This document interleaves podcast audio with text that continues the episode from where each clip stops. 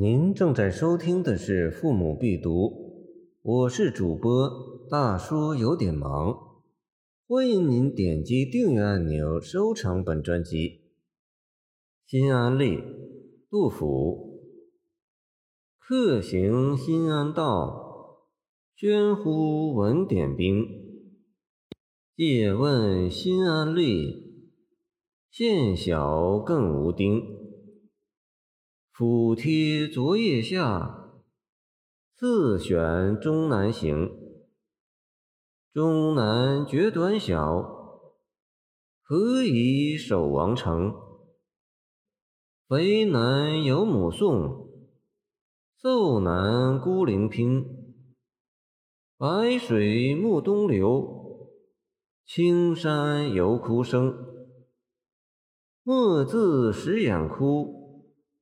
收辱泪纵横，眼哭即见骨，天地终无情。我军取象州，日夕望其平。起义贼难料，归军兴散营。旧粮尽故垒，炼竹依旧经。绝壕不到水，木马亦亦轻。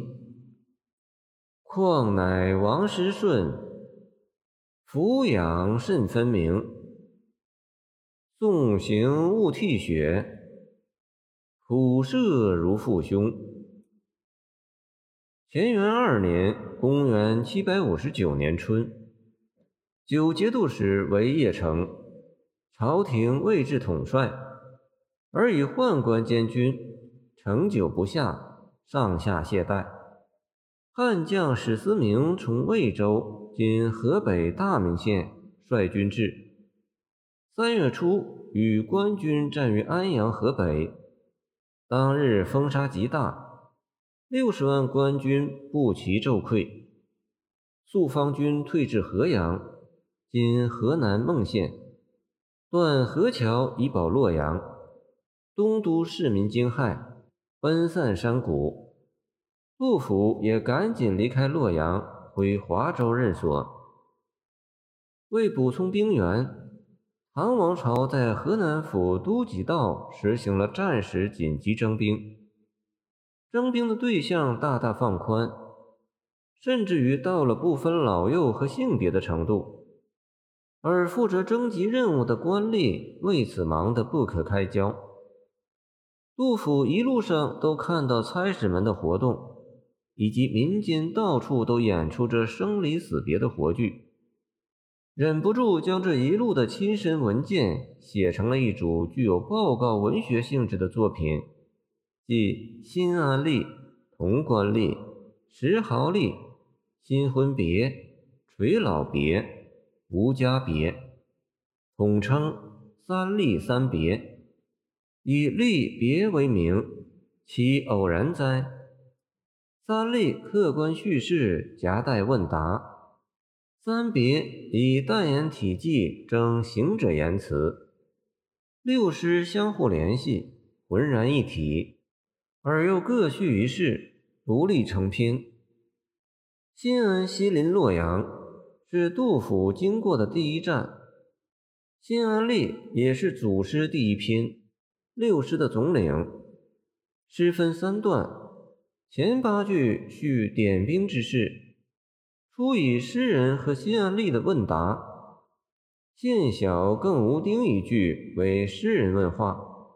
这五字中包含有丰富的潜台词。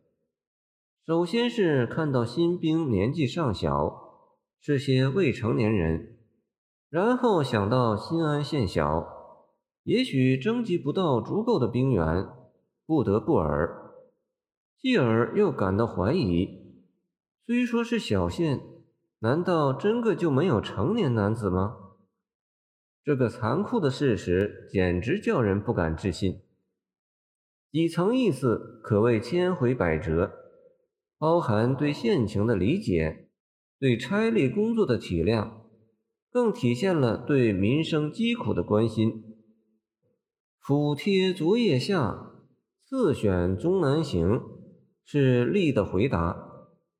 这里也包含几层意思：一是昨发军帖，今即征兵，可见期限之紧急；二是成年男子却已征完，征集宗南有文件依据；三是表明力的态度是照章办事。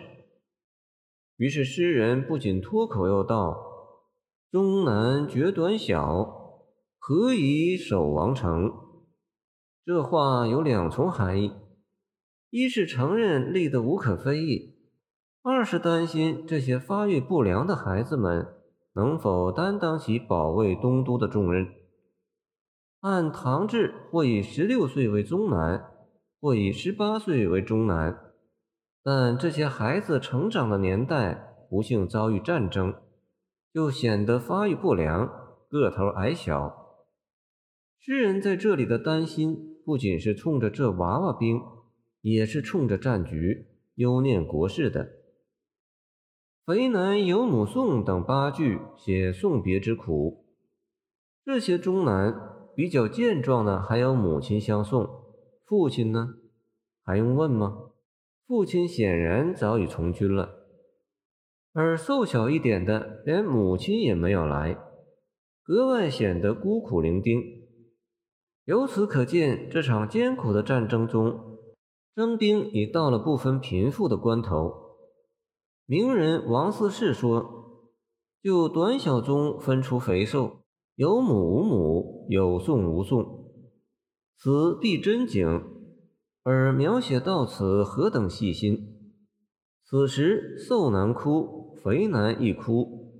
肥男之母哭，同行同送者哭，哭者众，宛若生从山水出，而山哭水亦哭也。至暮，则哭别者以分手去矣。白水亦东流，独青山在，而犹带哭声。包括这许多哭声，何等比例，何等韵界！见杜毅。以下像是补叙杜甫劝慰宗南及送行人的话，又像是诗人心中想到的话。他说：“快别哭坏了身体，快把泪水擦干。本来情形就很糟了，哭伤了身子，岂不更加坏事？”天地终无情雨及内位，其实与天地何干？只是战争无情，军贴无情。至于叛军，又岂止无情而已？不少论者总说当时兵役不合情理，说杜甫对征兵的态度有矛盾。其实，任何为国性质的战争打不下去，其兵役都有强制性、机动性。都是以牺牲个人以保全国家为前提的，都是无情的，但未必不合理。也许不合理的不是兵役，而是战争本身。在战争已经使人们无法安居乐业的时候，为了消灭战争，人们只能加入战争，成为阻止它的一个小小齿轮。杜甫是深深理解这一点的。所以他痛恨战争和叛军，同情无辜的人民，却并不反对兵役。这种态度也是彻底的现实主义的，不存在什么矛盾。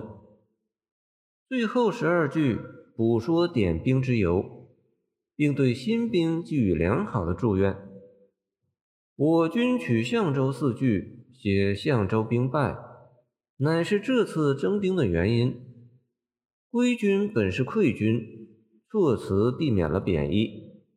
救粮进固垒四句写河阳防线的情况，说军中粮草不乏，新兵将在洛阳进行军训，驻扎在黄河边上，挖掘战壕和牧马的劳役都不算重，估计中南门还是可以逐渐适应。